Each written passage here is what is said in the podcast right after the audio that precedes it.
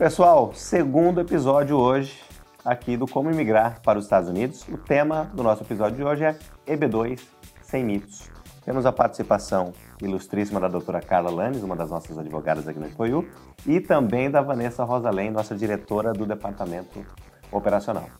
Ninguém dentro da FOIU tem mais propriedade para trazer para nós hoje essas informações de como é que funciona e lembre-se, de forma mais profunda, o EB2NW. Hoje a gente vai trazer aqui informações que com certeza você não encontra é por aí e de uma forma um pouco mais didática e profunda para vocês. Eu quero começar de cara com a doutora Carla. Carla, vamos desmistificar, eu diria, de início, essa questão do Advanced Degree, porque muito se fala, né? A gente vê muita gente gravando hoje em dia sobre imigração americana e esses vídeos são muito pautados em requirements, né? A lista ali dos, né, dos sete pré-requisitos. E a gente vê, inclusive, perfis que são de advanced degree, tratando muitas vezes de pré-requisitos quando não haveria essa necessidade. Vamos, vamos falar um pouco disso, por favor. Vamos sim. Um, é, é, bom a gente falar quando um cliente chega para a gente aqui na DeFoU, como que começa todo esse processo para a gente chegar aí no Advanced Degree. Claro. A gente pede para que seja enviado o currículo. No currículo, eu, departamento jurídico, analisa todo o currículo do cliente, nesse momento é um, um prospect, e justamente para analisar a elegibilidade. E a elegibilidade, ela pode ser feita, do EB2, ela pode ser feita de duas maneiras, por meio do Advanced Degree ou por meio do Exceptional Ability. Para o Advanced Degree, o que uma pessoa precisa ter? Um mestrado nos Estados Unidos ou um equivalente no Brasil ou no seu país de origem, ou então um bacharelado mais cinco anos de experiência depois da graduação. Tem esses requisitos, já é elegível ao EB2 pelo Advanced Degree. Se não possui esses requisitos, vamos para a lista do Exceptional Ability. Para ser considerado um profissional de habilidades excepcionais, precisa cumprir pelo menos três dos seis critérios uh, determinados pela imigração. Passar eles rapidinho. A gente tem o primeiro critério, o diploma. Nesse caso, já não precisa mais ser um diploma de bacharel, até porque se tivesse o bacharel mais cinco anos, já seria Estaria lá no advanced degree. Então, precisamos de um diploma no primeiro, precisamos de 10, mais de 10 anos de experiência. Nesse momento também, os anos de experiência não são contados apenas após o degree, mas anos de experiência de toda a vida na área que a gente está trabalhando. Vale quando estava estagiando antes de pegar o diploma, doutora Carla? Desde que seja full time e desde que seja dentro da área que a gente está, que é área profissional do aplicante, sim. E vou emendar outra já, aproveitar o gancho. Vale certificação, falando do primeiro critério da lista de sete, vale uma certificação técnica? Vale uma certificação técnica. E, então, no terceiro, nós temos a licença, que é uma licença para exercer aquela profissão. O quarto é o salário, acima da média, normalmente é o que eles querem. O quinto, uma associação. O sexto, o reconhecimento. Cumpriu três de seis, também está dentro do, dos requisitos, está qualificado como um profissional de habilidades excepcionais. Então, aqui a gente tem a elegibilidade dentro do EB2, que depois a gente poderia partir para o que seriam os critérios para o NIW, que seria para a dispensa da uh, oferta de trabalho. Neste caso, a gente vai dar, vai olhar o currículo como um todo para chegar à conclusão que aquela uh, profissão que a pessoa tem, aquele exercício profissional durante 10, 15, 5 anos, se for o caso do Advanced Degree, é suficiente para podermos trabalhar e apresentá-la como um profissional que vai ter importância nacional dentro dos Estados Unidos. Então, esse é o overview. De... É, esse é overview. Mas, ou seja, pessoal, percebam que, sendo você, tendo você ali um bacharelado, mais cinco anos de experiência, ou um bacharelado e mais um mestrado, você não necessariamente precisará preencher critérios. Eu digo não necessariamente, a doutora Carla pode confirmar para nós, mas óbvio que eventualmente por uma questão estratégica a gente pode transitar entre o Exceptional e o Advanced Degree para ver onde tem mais chances, digamos assim. Mas em linhas gerais é muito importante a gente já desmistificar esse primeiro mito, que é de que Advanced Degree precisa preencher critério. Não necessariamente, né? Como outro mito também, já vamos emendar num outro mito, que é o profissional que não tem nenhuma certificação, seja técnica, seja bacharelado, nenhuma, nenhuma. Mas ele tem os demais critérios. Ele pode sim, não é isso? Se enquadrar dentro da Exceptional Ability, mesmo não tendo uma formação né, de nível superior, não é isso? Isso. Uh, a imigração ela não coloca um critério acima do outro. Então, todos, teoricamente, todos possuem o mesmo peso. Então, ele sendo bem argumentado, ele sendo bem contextualizado, sendo possível demonstrar essa experiência é, do profissional, que normalmente a gente consegue é, filtrar ali pelo currículo, por tudo que a pessoa já fez durante a vida profissional, juntando três critérios, ainda sem a certificação, mesmo que não cumpra o primeiro critério, é um, é, Nós temos é vários um casos aprovados exatamente nessa situação. Exatamente. É, então, mais um mito aí. Hoje vai ser, enfim, vamos desmistificar muita coisa que é dita por aí. Vanessa, me traz um pouco agora algumas das situações, dentre várias que você tem acompanhado aí no departamento operacional, no que diz respeito às evidências. Algum mito, vai, me traga em relação a evidências, um entendimento que o cliente muitas vezes contrata a empresa, ele avança o processo conosco e quando está no meio do processo ele acaba descobrindo, poxa, sério que isso, né, que isso pode? Me traz algum exemplo documental aí do teu departamento. Nossa, são vários. Mas uh, o primeiro deles eu acho que seria mais no terceiro critério, quando a gente fala de certificação, é, muito se entende sobre a necessidade de ter uma entidade de classe. Isso a, reflete muito para profissionais, por exemplo, da área de TI.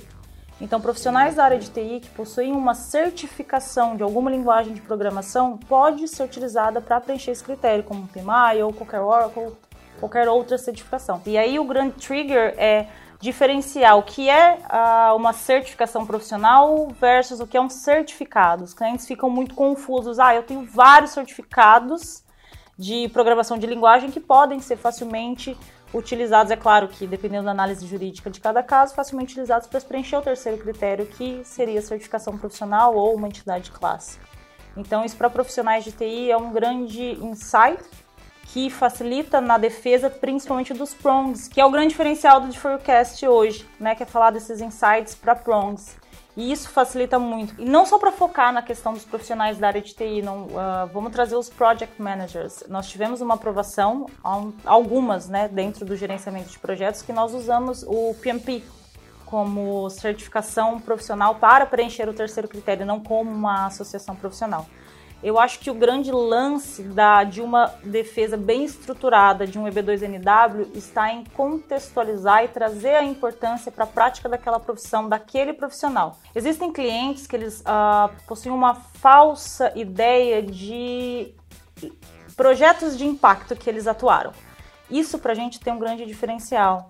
É, o nosso trabalho é trazer informações que muitos clientes até desconhecem do seu próprio background profissional então a gente faz a mágica através das informações que esses clientes nos dão em relação aos projetos, os principais resultados, as principais responsabilidades, é, métricas quantitativas, qualitativas. Então todo esse background, todo esse escopo de trabalho que esse profissional executou durante a sua trajetória, ele é muito importante para a gente. Ah, mas eu não tenho dados para evidenciar um projeto X.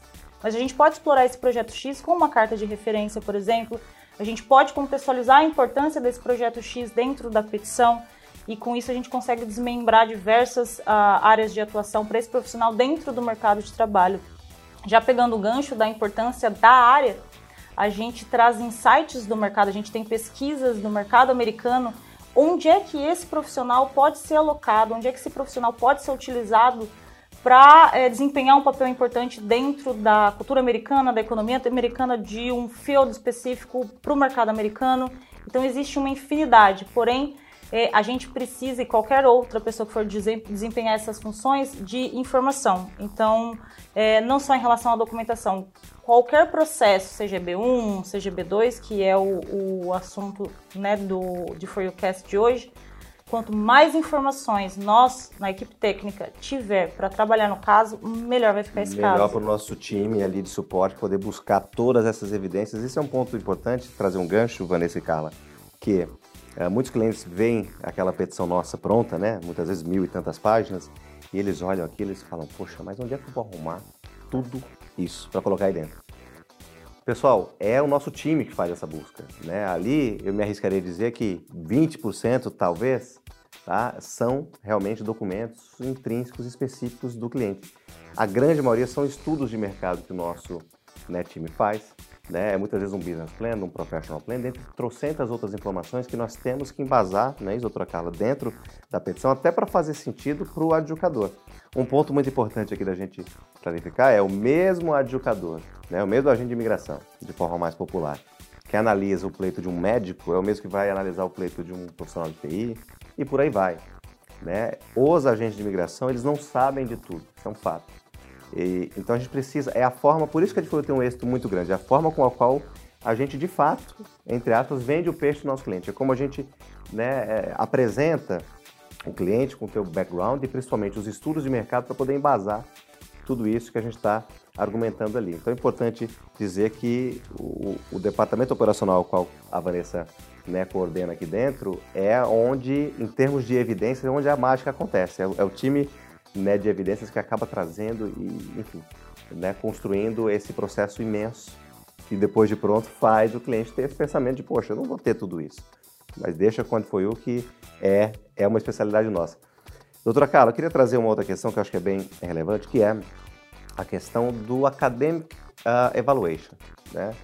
Existe muito também esse mito de que ah, uh, eu necessariamente preciso uh, validar o meu diploma brasileiro, chinês, enfim, de onde seja, nos Estados Unidos. Esse é um ponto. Já emendando, é como é que é feita essa avaliação. Nós sabemos que existe ali a regra 3 by 1, né, que converte, enfim, explica um pouco dessa regra qual a gente utiliza muito e a conotação tão mais pomposa, digamos assim, que a gente consegue trazer depois, porque no final do dia, o que importa para o agente de imigração é o que esse documento americano está dizendo, no caso do Academic Evaluation.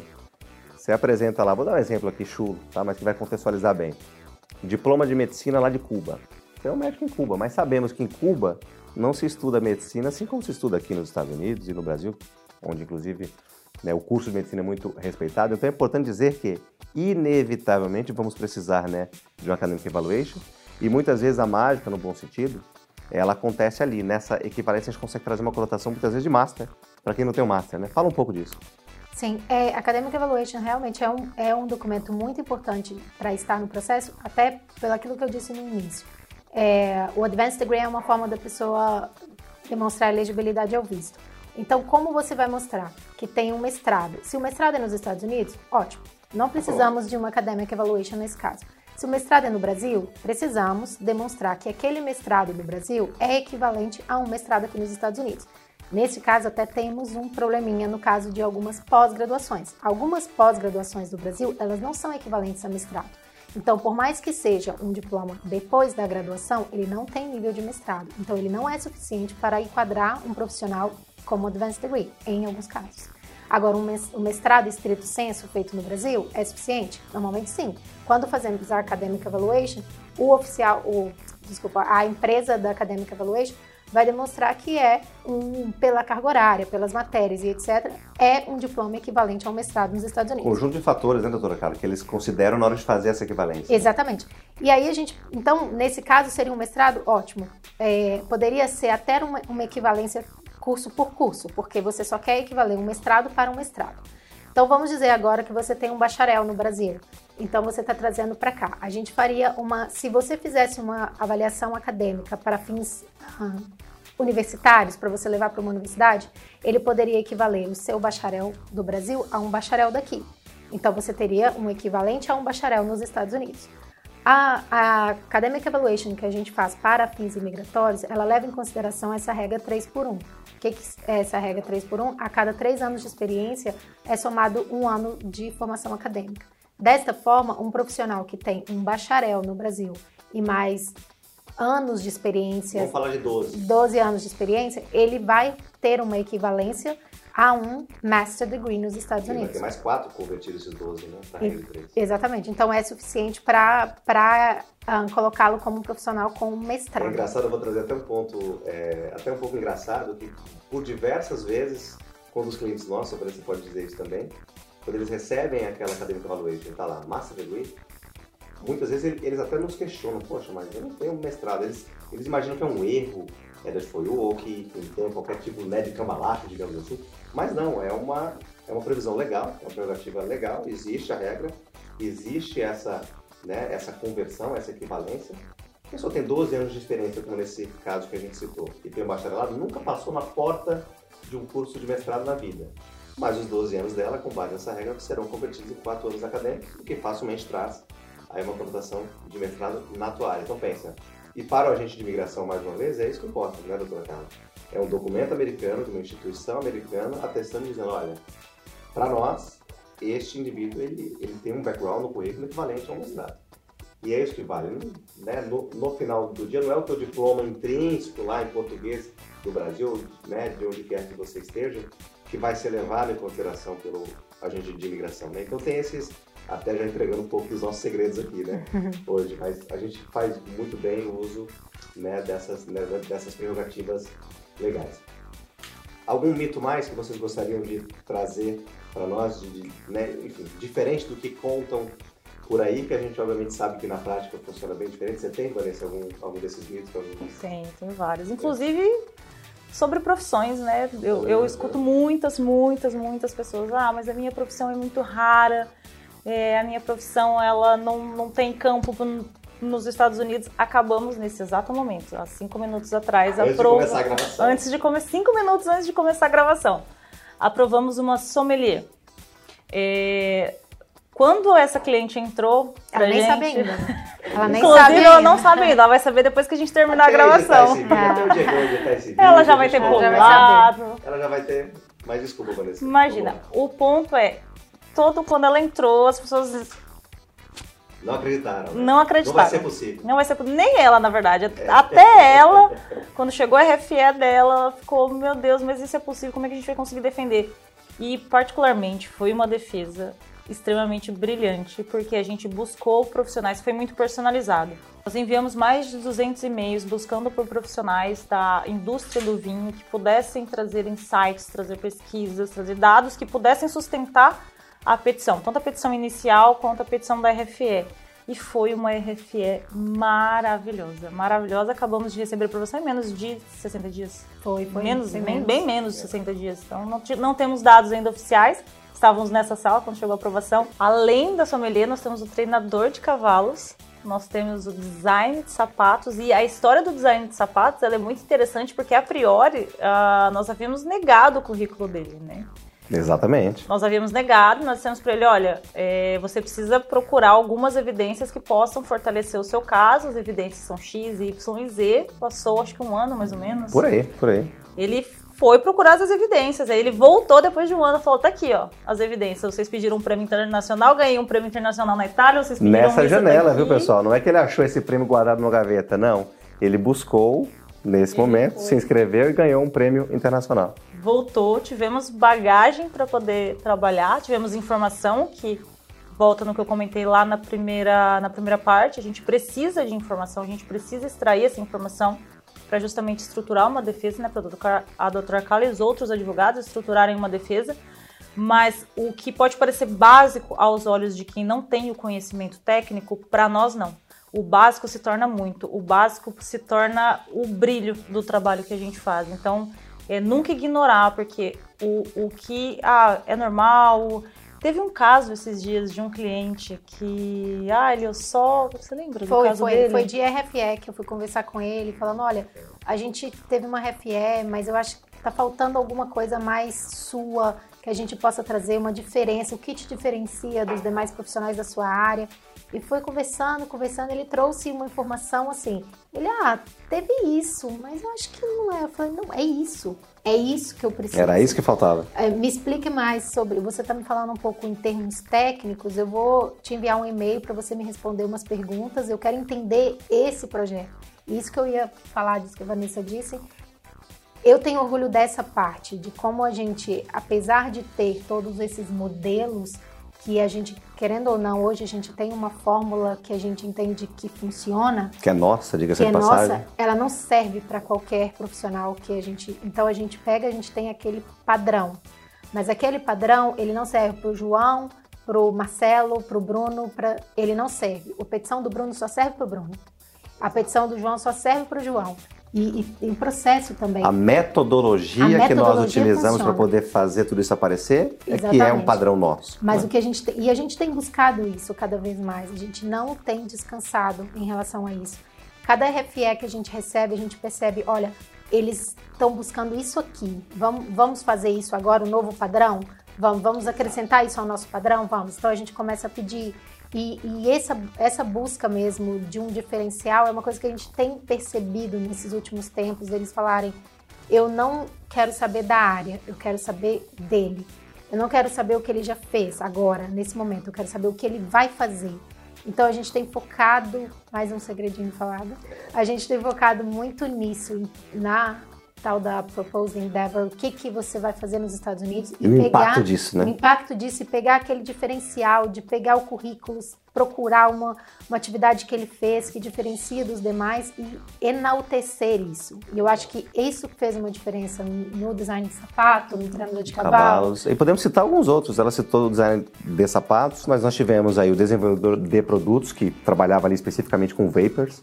Nós tivemos, enfim, vários casos que, aos olhos, inclusive, de escritórios concorrentes, zero chance. Né? Muitos desses profissionais bateram na porta de outros, outros escritórios e foram desacreditados. Não, isso não tem a mínima chance. Então, é dependendo, né, depende muito da forma com que você junta todas essas informações e a forma com que você projeta para o mercado americano. É claro que esses profissionais tinham seu valor, a gente não, né, a gente consegue extrair leite de pedra, não é, doutora Carla? Exatamente. Mas existem ali valores, muitas vezes, é, maquiados, onde muitas vezes o próprio profissional não enxerga. Ou porque não tem informação do mercado americano, do que né, é, é, tem sido requisitado no mercado americano nesse momento, ou por qualquer outro fator. É importante dizer isso. Quando a gente fala designer de sapatos, pode parecer para muitos que é um designer de sapatos né, com uma carreira internacional e tal, não é, claro, um profissional com uma carreira muito bacana e tudo mais, mas ele não era o topo né, na área dele. A mesma coisa esse desenvolvedor é, de produtos, que a gente acabou trazendo uma conotação de um pesquisador que de fato é, as evidências mostraram que ele era um pesquisador numa área, inclusive, a qual vem crescendo demais, que é a do Vapor, e que haviam e ainda existem muitos produtos aí de má procedência, enfim, de baixa segurança no mercado. Então a gente juntou tudo isso e ele foi defendido como pesquisador que está ajudando num segmento que está crescendo absurdamente de algo que é um risco. Poxa, é um equipamento eletrônico que você está colocando na tua boca para você fumar. Então veja, tudo é a ótica que a gente traz. Mais uma vez, a gente não extrai leite de pedra, tem que ter alguma coisa, mas é a forma com a, né, a qual a gente vende tudo isso que faz esses casos aí desacreditados é, é, virarem aprovações, como foi o caso dessa agora, minutos antes da nossa gravação, da sommelier. Né? Ainda mais sommelier, que é uma área que ou você tem o Master of Wine, que é. Depois pesquisem, vou deixar aqui um dever de casa, é para vocês pesquisem quantas pessoas no mundo tem o Master of Wine, tá? Ou seja, ou você tem o Master of Wine ou não tem. Existe um gap muito grande. Ou o resto são certificações que as pessoas tiram, muitas aqui inclusive na Califórnia, né, que é um estado que tem aí realmente né, um renome muito grande nessa questão é, é, de, de vinhos, mas são várias certificações de entidades menores onde o próprio profissional muitas vezes ele não dá muito valor a isso. E ela, né, essa essa sommelier em particular, ela trouxe isso para a gente, a gente conseguiu fazer uma conotação, uma equivalência com o que seria o Master of Wine. Houve essa promessa dela de buscar o Master of Wine. É, inclusive, pronto, aconteceu a aprovação que muitos não acreditavam. Então é importante a gente ressaltar isso. Ao mesmo tempo, a gente tem que extrair de, né, alguma coisa desse cliente, mas essa mágica, entre aspas, uh, né, que a gente acaba construindo dentro do processo, né, Vanessa? Existe um mito, né, uma visão errônea de alguns clientes, ou até mesmo prospects, que uh, nós vamos deter conhecimento técnico específico daquela área. Não, nós não vamos. Nós somos, nós temos o conhecimento técnico específico ah, para desenvolver o trabalho que nós desenvolvemos, mas a informação da área daquele aplicante, seja ela qual for, vem do cliente. Ninguém melhor do que ele, né, Vanessa? Ninguém poder... melhor do que ele. Nós tivemos uma aula, né, Carla? Nós fizemos uma, nós tivemos uma aula com um cliente de RFE. Sim. Nós ficamos uma hora e meia numa reunião com ele, completamente em silêncio, porque e no final da reunião eu falei, nossa, eu tive uma aula de uma universidade sentando aqui com você. E esse é um dos baratos da nossa profissão. Eu, na minha questão mais operacional, acho que a doutora cai na questão jurídica, o Wagner no, na orquestra, né, no maestro da orquestra, é aprender um pouco mais de todos área. os dias de cada área. Porque Curiosidade, as... qual, qual era essa área?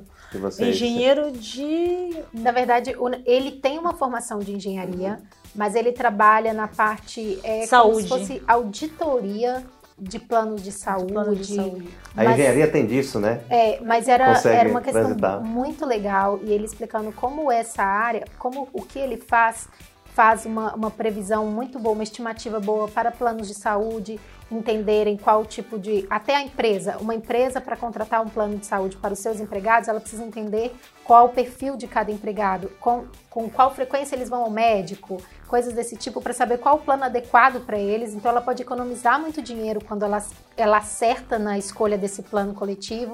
Então, é uma coisa super bacana que a gente não saberia, lendo o currículo dele. Sim. E ele fez, inclusive, um business plan que eu estava revisando o business plan e quando eu li eu falei não não está suficiente aí eu pedi para a empresa eu falei olha ele me explicou um exemplo com exemplos é, em como isso é, traz um benefício grande para a empresa de prestadora de seguro para o próprio empregador para o segurado traz isso. Foi a hora que você pegou e falou é, é isso. Eu falei com a, com a empresa eu falei pede para ele esse exemplo, para ele trazer até assim, de uma forma leiga, porque esse que a Vanessa falou, nós não temos o conhecimento técnico das áreas, assim como o oficial não tem. Exato. Então nós precisamos é aprender isso do cliente para poder possa vender. Para vender. E a vender como leigo é muito bom, porque quando a gente vende como, como quando a gente não conhece e a gente está vendendo, a gente está vendendo como alguém que sabe que não sabe. Exato. Então eu falo assim, eu, eu sei é o que eu preciso explicar para o oficial para ele chegar nesse ponto de conhecimento que eu estou agora, depois que ele me ensinou. Então foi muito boa essa, essa contribuição desse cliente e a gente tem buscado isso. Realmente. E você vê, né, formação na área de engenharia, mas foi aí pela atuação que vocês pouco é, descreveram, já dá para entender alguma coisa ali como um, é um project manager dentro da área hospitalar e na saúde, ou seja, engenharia tem muito disso, né? A gente tem muitos clientes da área de engenharia, muitos mesmo, e que tem ali vertentes que, a olho nu, digamos assim, no primeiro momento você acaba falando, não, mas não tem correlação, isso não é coeso. E é, quando eles dão essa aula, né, como as meninas é, disseram aqui, isso fica muito mais claro para nós, e aí sim, aí aparecem essas informações, né, doutor Carlos, que você precisa na hora de falar, opa, era isso que eu precisava.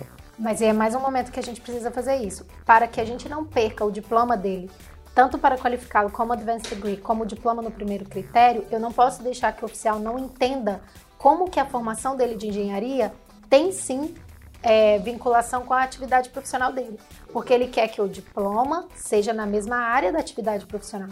Então, se ele chegar e falar essa engenharia não tem nada a ver com a atividade profissional, é, ele perde critérios Sim. se for exceptional ability, ou ele perde o advanced degree. Então ele pode perder a qualificação. Então Importante a gente precisa... linkar bem, né? Não é, não é simples como não, parece. É, exato. Então, realmente é, é um trabalho muito gratificante, muito legal de contar a história da vida das pessoas, mas a gente precisa das pessoas para contar. Sem dúvida. Ratificando isso que a Vanessa falou agora há pouco, do quão importante é o cliente estar tá no mesmo barco e remando igual, né? Porque está no mesmo barco e um remando para um lado e outro remando para o outro, a gente vai rodar em círculo, não vai sair do lugar. Então a gente precisa sempre de vocês, clientes, uh, estar sempre ali trazendo, né, clarificando essas informações, que para nós, assim como para o agente de imigração, nós somos leigos, né, no contexto geral. Claro que depois de né, anos e com tantos profissionais, por exemplo, da área de engenharia, da área de TI e, e dessas áreas às quais a gente trabalha mais em volume, digamos assim, a gente acaba né, é, entendendo mais de algumas áreas do que de outras. Mas ainda assim somos leigos, né? Quando você vai analisar profundamente, nós somos leigos em alguns aspectos e precisamos de vocês, é importante frisar isso. Vamos trazer algum outro mito? O que, é que vocês teriam aí de sugestão para a gente colocar de mito que a gente tem acompanhado aí dentro do, né, da nossa cronologia é, de processos e que é divergente aí do entendimento dos clientes ou que é divergente do que é vendido, inclusive por aí? Eu vou trazer uma situação que ela é pouco observada é, pelos clientes, mas os que observam me trazem insights é, que eu acho que vale a pena explorar aqui hoje. É, por que, que a gente precisa preencher a mesma informação em vários setores? Então, como nós temos vários setores, a gente subdivide a informação para que ela não venha de forma maçante e que não passe despercebido é, no que diz respeito aos detalhes. Esse processo que é construído, o processo da B2NW, ele é um processo de vai, 500, 600. Tivemos processo de mais de mil páginas. Tivemos processo de 1.500, eu acho. Esse tamanho. Enorme. Nossa! Então, isso é. A gente precisa colocar e juntar essas pontas soltas. Esse é o grande trabalho. É, explicar para o cliente não ratificar mais uma vez que não é uma informação duplicada, né, Vanessa? É colocada de uma forma diferente, que naquele momento é muito importante, já que os nossos departamentos são bem setorizados. Diegão, eu acho que o sol chegou com força aqui na Flórida, né? Quase não tem sol aqui. Vamos, vamos dar uma ajustada aqui, pessoal. É na janela. Então agora o sol devidamente ajustado, pessoal. Voltando, mas é importante, Vanessa, a gente ratificar mais uma vez isso, porque isso é um diferencial também da DFOU. É, as coisas são tão bem setorizadas e os nossos profissionais, a gente sempre busca ali profissionais que tenham, obviamente, um perfil mais voltado, né? Enfim, até para facilitar o desempenho daquela função específica, porque normalmente o que, é que você vê é por aí. A doutora, como né, a doutora Carla, como advogada, sabe muito bem disso. Uh, normalmente por aí você tem uh, paralegals e legal assistants de maneira geral, aquele padrão normal, uh, dando suporte para os advogados. Aqui não, a gente desenvolveu uma cronologia de etapas e a gente tem realmente especialistas hoje atuando em cada etapa. Eu vou, vou citar uma delas: o Departamento de Cartas de Referência. Hoje nós temos, por exemplo, jornalistas escrevendo essas cartas de referência. Né?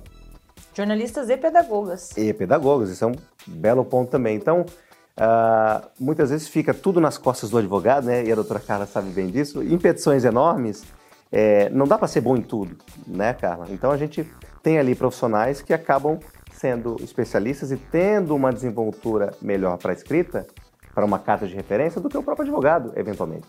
Ou uma pessoa que tem uma, né, uma característica muito mais organizacional, né, e tem é, essa veia da organização muito mais forte, para ela é melhor cuidar da documentação de apoio, de traduções e, e de outras evidências, ou seja, aqui na DFOIU, além de segmentar bem, a gente extrai e tenta ser muito assertivo é, com essa questão do perfil versus atividade intrínseca que cada um desses departamentos é, desenvolve. É por isso que eu diria que eu, é eu acho que é o ponto mais elogiado aqui na DFOIU, é o quão bem, né, modéstia à parte, a gente conseguiu delimitar a atuação de cada profissional e fazer, inclusive, com que a passagem de bastão de um para o outro crie-se quase que uma revisão, digamos assim, onde a gente tem vários profissionais revisando aquela mesma petição. Então, o que normalmente aí fora acontece, o advogado e um legal assistant, ou dois legal assistants, aqui a gente tem muitas vezes seis, oito, dez profissionais passando e cuidando da mesma petição. Isso a gente pode dizer, né, doutora Carla, que é um baita de um diferencial nosso, né? Sim.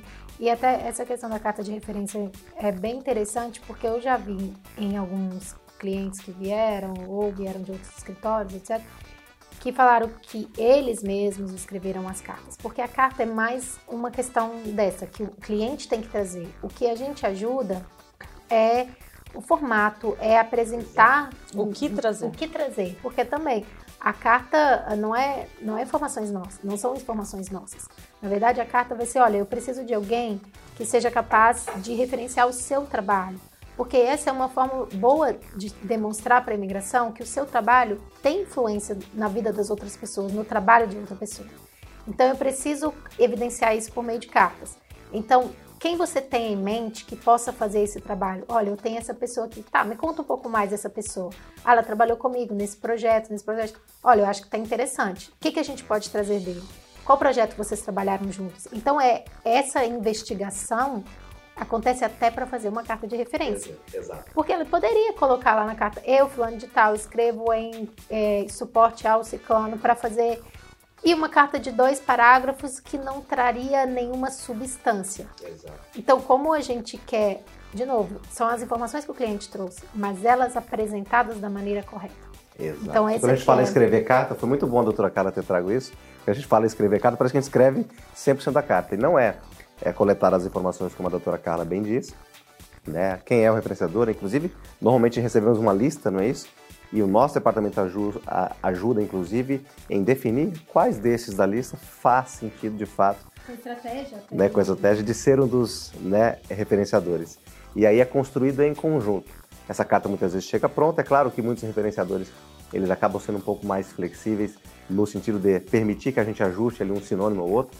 Né? Nada construído mais uma vez é do zero, mas essa função específica do nosso departamento de cartas tem feito bastante diferença quando a gente vê aquelas cartas prontas que originalmente se a gente deixasse por conta do cliente, teria, como você bem disse, né, doutora Carla, dois parágrafos e às vezes nós temos cartas aqui de duas, três páginas, muito é, bem diria, embasadas. Né? Eu acho que muitas cartas diriam muito sobre a pessoa. Olha, é uma pessoa muito honesta, muito boa.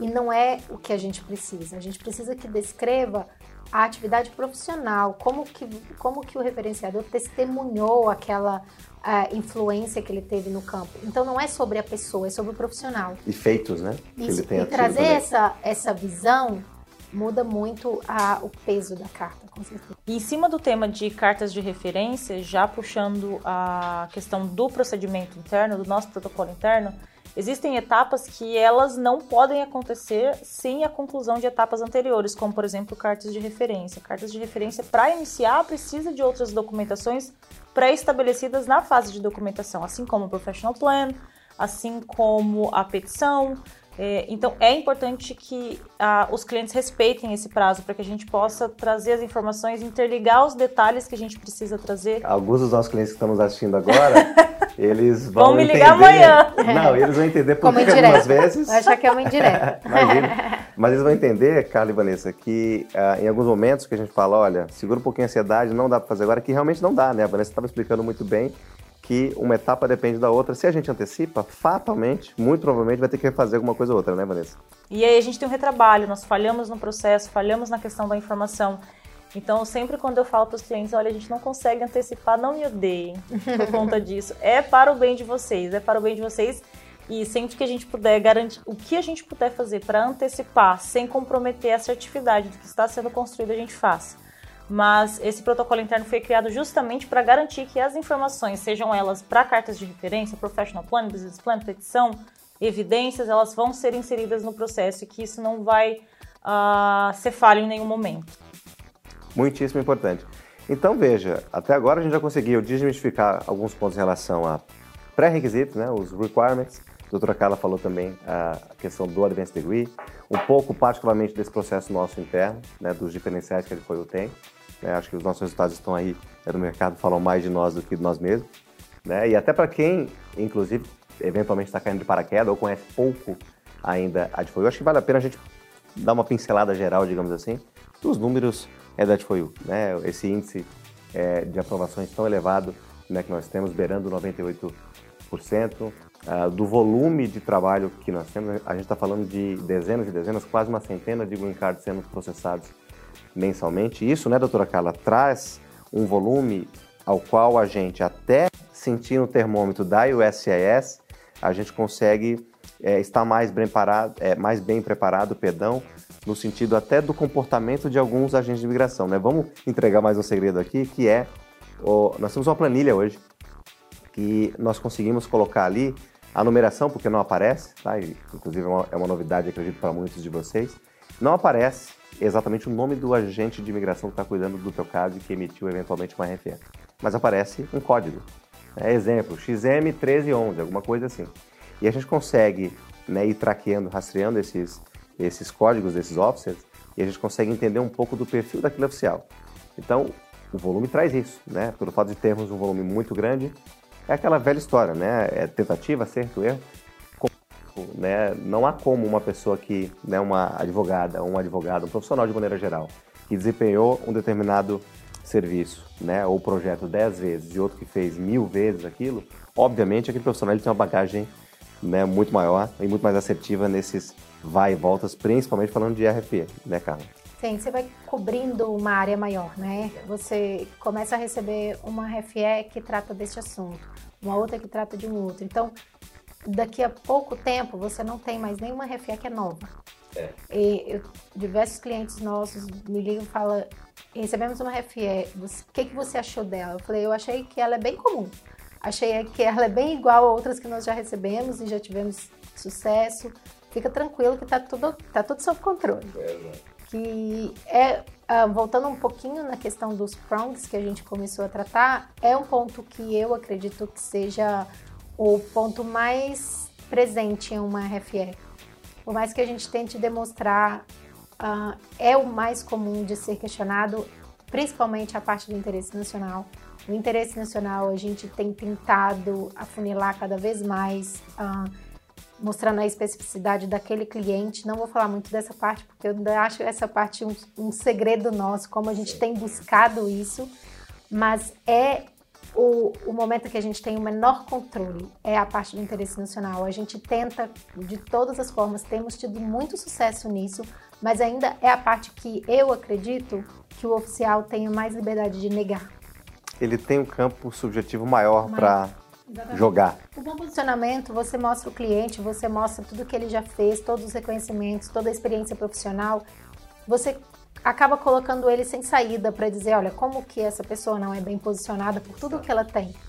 Agora, o interesse nacional, você mostra, você fala como você vai gerar emprego, como vai é, ter uma influência boa, que é um outro mito. Aí, o interesse nacional não é uma questão direta. Não é que eu vou fazer um trabalho aqui, é, eu vou fazer um trabalho aqui que vai mudar os Estados Unidos. Não é, é um trabalho, o que a gente procura normalmente é o que a gente chama de tipo um efeito cascata. Olha, eu vou fazer um trabalho aqui que vai influenciar a, o neighborhood, que vai influenciar a cidade, que vai influenciar o estado, que vai influenciar o país. A gente projeta, inclusive, Texas nessa, Exatamente. né, é nessa uma, cascata toda. é uma cascata. Não, você não precisa ser o agente direto deste efeito enorme. Então, porque isso vem na cabeça do cliente. Mas como? Como que eu tenho importância nacional? Eu sou Harris mortal. Como que eu tenho importância nacional? Então, a gente mostra essa cadeia em que o nosso cliente é o início dessa cadeia.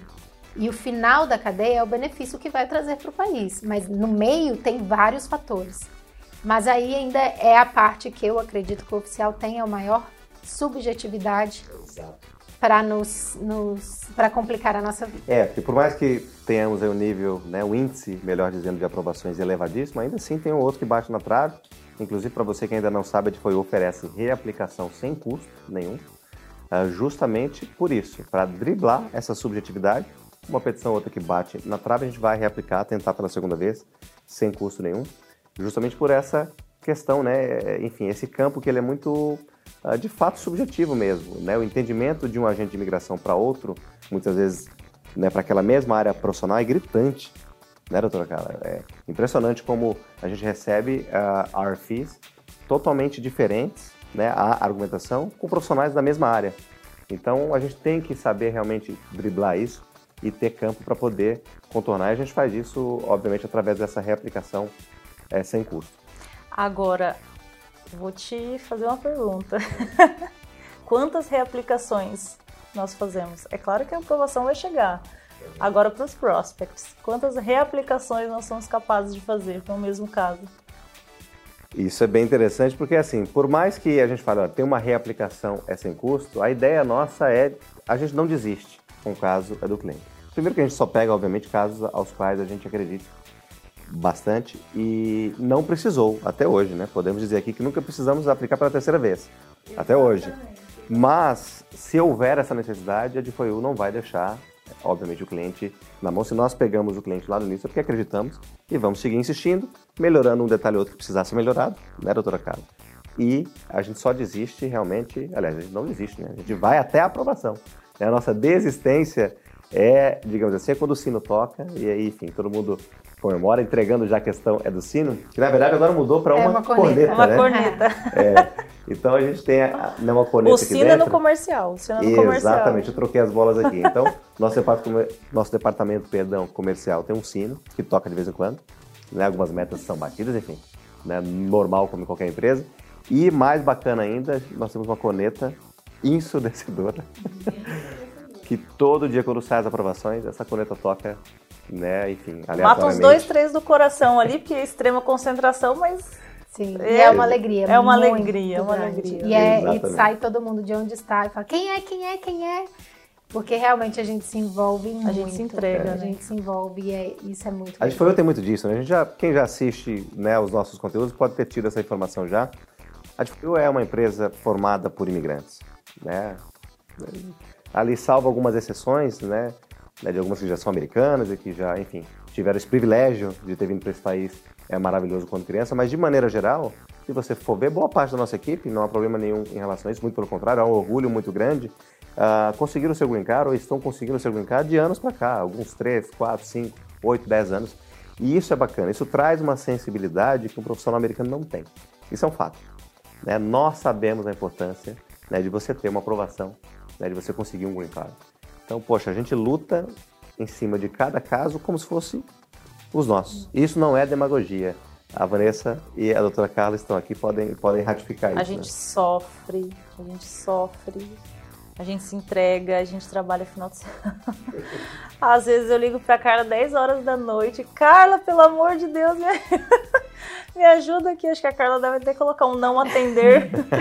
colocar um... O Wagner, então, nem se fala, gente. Nem se fala. Não tem hora, não tem dia, 6 horas da manhã, é 7 horas, é Mas domingo. isso que torna o nosso trabalho tão especial, né? Então, Torna. E, né, e com essa personalidade tão forte. né? Porque quando a gente faz o que a gente faz por amor, a gente não trabalha nenhum dia. É uma frase pronta, mas é, é, é real. Então, a gente entende. Às vezes, ah, existem casos de alguns clientes que são mais sensíveis, o cliente já está nervoso por diversos fatores, é uma vida que ele deixa para trás, são todas as economias que ele deixa para trás, então ele já entra muito ansioso, ele já entra muito nervoso, quer fazer tudo. E a gente entende, é, porque a gente já passou por isso, né? A gente já recomeçou, e o recomeço ele é sempre doloroso. Só que se você recomeça sem uma base, você recomeça no castelo de areia. Então, nós somos a base para esse recomeço. Então, o trabalho que a gente faz é ser o chão para que vocês possam vir para cá. E é importante também aplaudir, né, todo o nosso time que faz um trabalho maravilhoso aos sábados, aos domingos, às madrugadas e tudo que a gente faz, a gente faz com muito amor. Isso é muito importante realmente, o, o que a Vanessa acabou de falar, porque exaltar né, esse nosso time de dezenas e dezenas é, de pessoas que estão aí nos bastidores fazendo tudo isso acontecer. É claro, você que já acompanha os nossos vídeos, deve ter visto a doutora Carla já, a Vanessa em algum vídeo, eu, Eduardo, enfim, vários que né, de fato participam aqui nos vídeos, mas o time é maior e é realmente um time aguerrido, faço né, das palavras da Vanessa as minhas, no sentido de exaltar essa galera tão comprometida, né, que, enfim, trabalha de forma tão dura para tudo isso acontecer. Esses números da Difoyu, a gente fala muito de ah, empresa, a empresa, a empresa. A empresa é formada por seres humanos, obviamente, né, por um time, né? Então, se hoje a Difoyu tem o sucesso que tem, não é particularmente pelo trabalho de um ou de outro, mas e sim do time é, de maneira geral. Eu quero fazer, né, aproveitar o gancho fazer esse agradecimento aqui ao nosso time, é, que é justo, né, doutora Carla? Com certeza. É, é um time maravilhoso. E, e, eu acho que é um time maravilhoso porque todo mundo entendeu. Já virou cultura mesmo. Exato. Quem entra já entra no mesmo clima de se importar. Uma pessoa que chega aqui só para trabalhar, fechar o, o, notebook e ir embora, não, não merge. Não, não entra, não Exato. consegue entender o propósito. Eu, eu costumo falar isso, é o propósito. É muito legal você trabalhar com uma coisa que você tem um propósito, você faz diferença na vida das pessoas. Parece demagogia, mas é verdade. Exato. Então vou aproveitar essa fala da doutora Carla, do propósito, e deixar aqui, que, enfim, o nosso DFOIUcast já está aí um tanto quanto longo. Faremos mais vídeos nesse formato, mas deixar aqui nesse final desse vídeo essa, essa, essa coisa tão bacana que a doutora Carla trouxe, que é de verdade. Né? Vocês todos estão convidados a vir a Difoil, conhecer o nosso time, tomar um café é, conosco, é sempre um prazer, mas acho que o recado final que fica é a Difoil tem um propósito, né? E, e, dele a gente não abre mão, não é isso? Exatamente. Se não é, não é volume, é, a gente tem um volume alto, isso faz com que a gente se especialize no que a gente faz, mas não compromete a qualidade. Com o qualitativo, né? É o quantitativo que vem depois do qualitativo. Exatamente que é algo que a gente não abre mão nunca. A gente não abre mão. Algum, algum ponto final que vocês queiram deixar nesse vídeo? Se não veio para For You, venham. Boa. Boa, Esse é o... é. Nada então é além isso, disso. pessoal. Agradecer, né? Um, um, vídeo aqui um pouco mais longo, um formato realmente né, de podcast é para vocês, para quem quer realmente se aprofundar em alguns temas. Semanalmente a gente vai voltar com aí temas uh, diferentes, obviamente. Espero que vocês tenham gostado. A gente vai ficando por aqui. Um abraço e até mais. Tchau, tchau, pessoal.